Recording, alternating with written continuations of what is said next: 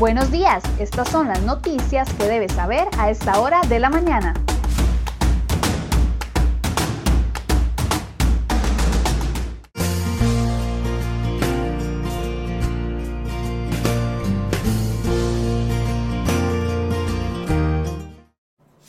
Viernes 23 de octubre, muy buenos días, muchas gracias por acompañarnos en una edición más de CR Hoy Noticias. Iniciamos de inmediato con las informaciones que hemos preparado para el día de hoy.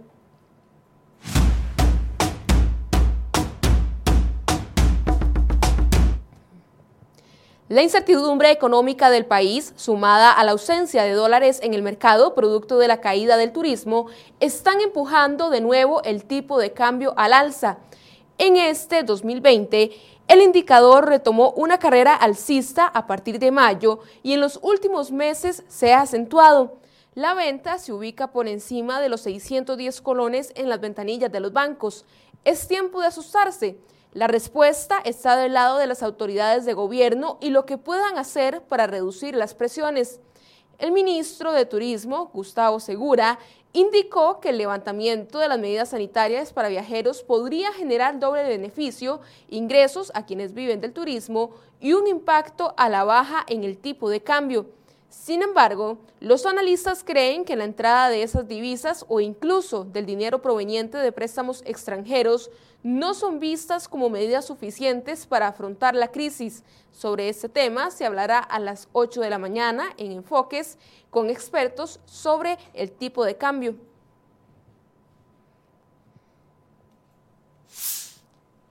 Diputados de tres partidos políticos confirmaron este jueves que no votarán a favor de más créditos internacionales si el gobierno no baja el gasto público para el 2021.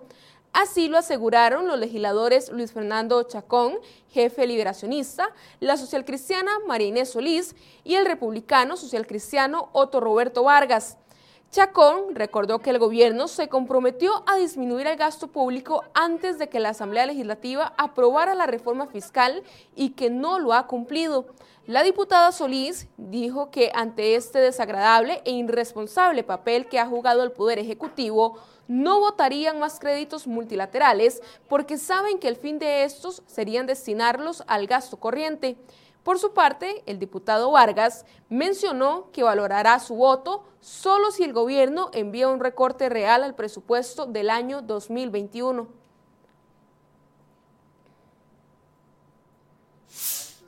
Después de una serie de tropiezos y múltiples anuncios fallidos, parece que este viernes finalmente iniciará la mesa de diálogo entre el gobierno y la sociedad civil.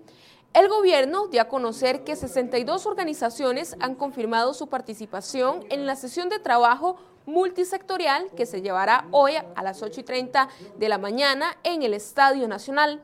Entre las organizaciones que estarán presentes estarán las cámaras de industria, turismo, construcción, comercio, sindicatos de educación y de la Caja, UCAEP y la Asamblea de Trabajadores del Banco Popular mientras que la fracción parlamentaria del Partido Liberación Nacional y del Partido Restauración Nacional y también de Nueva República no participarán en la mesa de diálogo convocada por el gobierno para encontrar soluciones a la crisis. Así lo comunicó Luis Fernando Chacón, jefe de Liberación Nacional, la diputada y jefa de Restauración Nacional Xiomara Rodríguez y el diputado Jonathan Prendas. El presidente del Congreso, Eduardo Cruzan, sí participará en el encuentro donde se pretende determinar una metodología de discusión.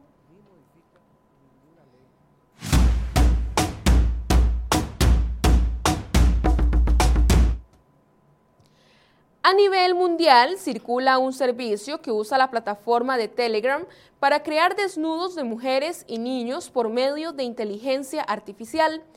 América Latina es la segunda región que presenta más usuarios y la campaña de mercadeo, dada a conocer por el medio El País de España, expresa textualmente, uno de los deseos del hombre es desnudar en ocasiones a alguna linda chica.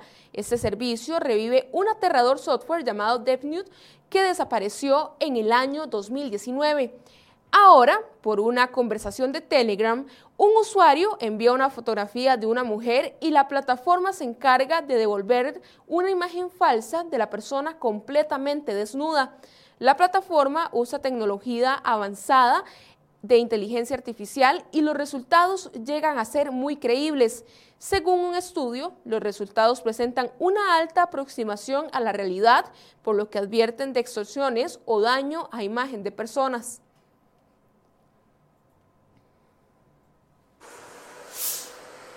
Un adulto mayor atropellado, un joven de 24 años herido tras derrapar con su moto y seis personas valoradas en un choque entre dos vehículos, con una de ellas que tenía heridas de consideración, fue el saldo de sucesos durante las últimas horas.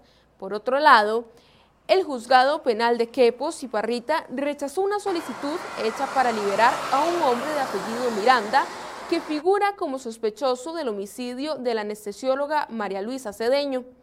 El Ministerio de Justicia reportó el decomiso de casi 1.400 celulares al último corte de requisas realizado en agosto anterior.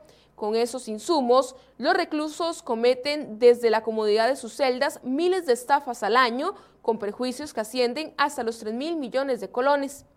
El Ministerio de Salud informó que los decesos asociados al consumo de licor con metanol aumentaron a 27.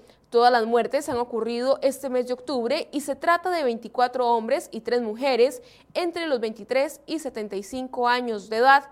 Según los últimos datos de la Unidad de Vigilancia de la Salud del Ministerio de Salud, se contabilizan otros 36 casos sospechosos de intoxicación. Y en otras informaciones, 12 casas quedaron destechadas luego del paso de un torbellino la tarde de este jueves en el sector de Naranjo, en Alajuela. Los ventoleros causaron estragos en varias zonas donde láminas de zinc volaban tras los fuertes vientos. A partir del 26 de octubre, Costa Rica no solicitará pruebas PCR negativas de COVID-19 para el ingreso vía aérea de turistas extranjeros o ciudadanos costarricenses. Así lo indicó Gustavo Segura, ministro de Turismo, como una medida para intentar reactivar el sector. A las personas tampoco se les emitirá una orden sanitaria. Este jueves, el Ministerio de Salud reportó 1.191 pacientes nuevos y 15 muertes. De esta forma, el país superó los 100.000 casos por coronavirus y llegó a los 1.251 decesos en total. La cifra de recuperados alcanzó los 61.162 personas. Hay 513 hospitalizadas y de ellas 197 en cuidados intensivos. El Hospital San Juan de Dios detectó casos positivos por COVID-19 en seis funcionarios de la unidad de cuidados intensivos. Se trata de cuatro enfermeros, un asistente de pacientes y una secretaria.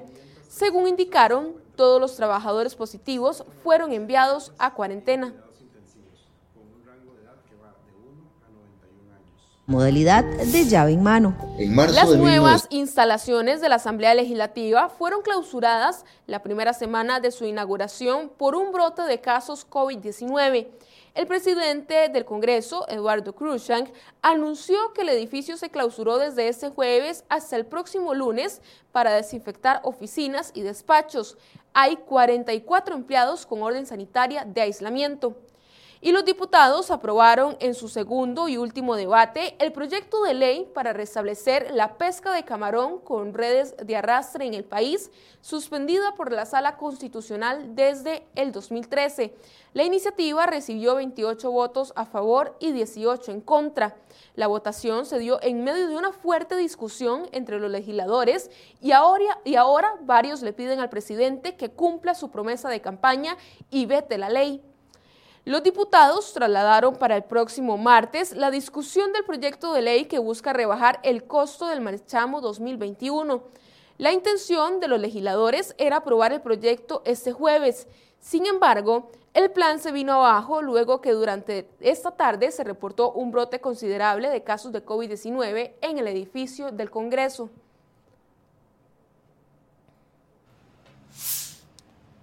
Los 82 cantones costarricenses podrían enfrentar un 2021 marcado por el deterioro de los caminos vecinales debido a la caída en los recursos para financiar arreglos.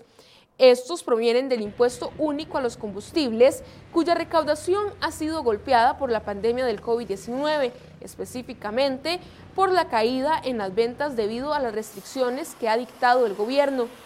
De acuerdo con el informe técnico de la Contraloría General de la República sobre el presupuesto nacional 2021, hasta agosto el monto recaudado del impuesto fue de 299 mil millones de colones que contiene una disminución de un 17.7%, unos 64.460 millones de colones menos con respecto al mismo periodo del 2019, cuando se registraron 363 mil millones recaudados. Sobre otro tema vial, la colocación de vigas en uno de los puentes que conforman las obras de circunvalación norte provocará cierres intermitentes en la calle 40 entre la, entre la Uruca y la León 13, donde se ubican los puentes tipo Bailey. El MOB señaló que este viernes, desde las 6 de la mañana y por el resto del día, habrán cierres intermitentes durante cada 15 minutos con el objetivo de permitir la instalación de las estructuras.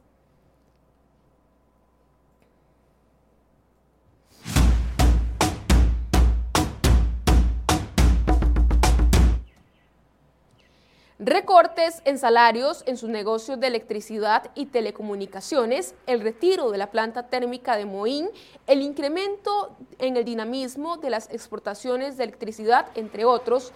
Estos son algunos de los elementos del plan del Instituto Costarricense de Electricidad ICE para reducir sus costos de operación e incidir en un ahorro en los consumidores a través de las tarifas que pagan por la energía.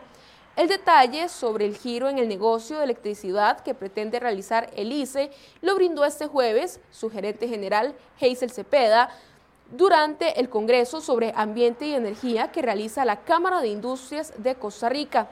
Este sector clama desde hace años por una reducción en las tarifas de electricidad para generar competitividad y considera de primera necesidad para lograr ese objetivo la reducción en las tarifas. Por otro lado, los magistrados del Poder Judicial decidirán este viernes, en una sesión extraordinaria, si realizan un recorte de 5.600 millones de colones luego de una solicitud verbal hecha por el ministro de Hacienda, Elian Villegas. Fernando Cruz, presidente del Poder Judicial, convocó hoy a Corte Plena y le dijo a los magistrados que tuvo una comunicación con Villegas donde le solicitaba hacer dicho recorte antes de que estos se fuesen hechos en el plenario.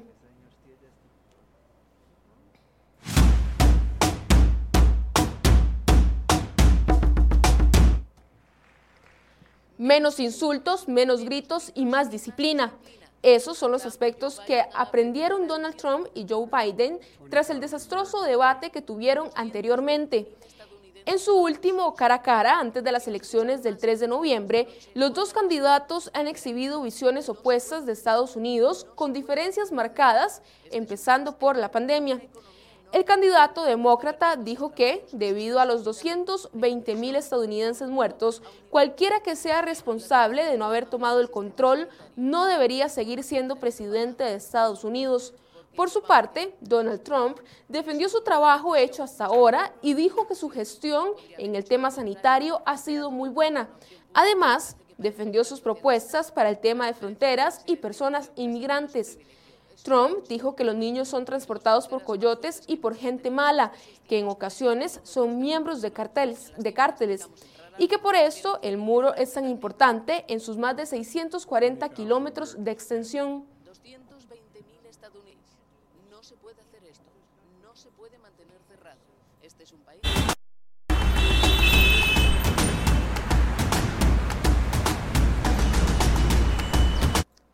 7 y 35 de la mañana realizamos en este momento el reporte del tránsito. Iniciamos en el sector después del peaje de Escazú, esto es la vista hacia Santa Ana, donde vemos las calles bastante despejadas esta mañana. Y ahora continuamos en la rotonda de San Sebastián, donde aquí sí vemos un poco más de automóviles, pero no se reportan presas de mayor importancia. Y mientras seguimos observando algunas cámaras viales, aprovecho para saludar a Mario Alberto, también a Andrés Castro y a Aguilar Muñoz que nos reportan su sintonía desde la transmisión en vivo de Facebook.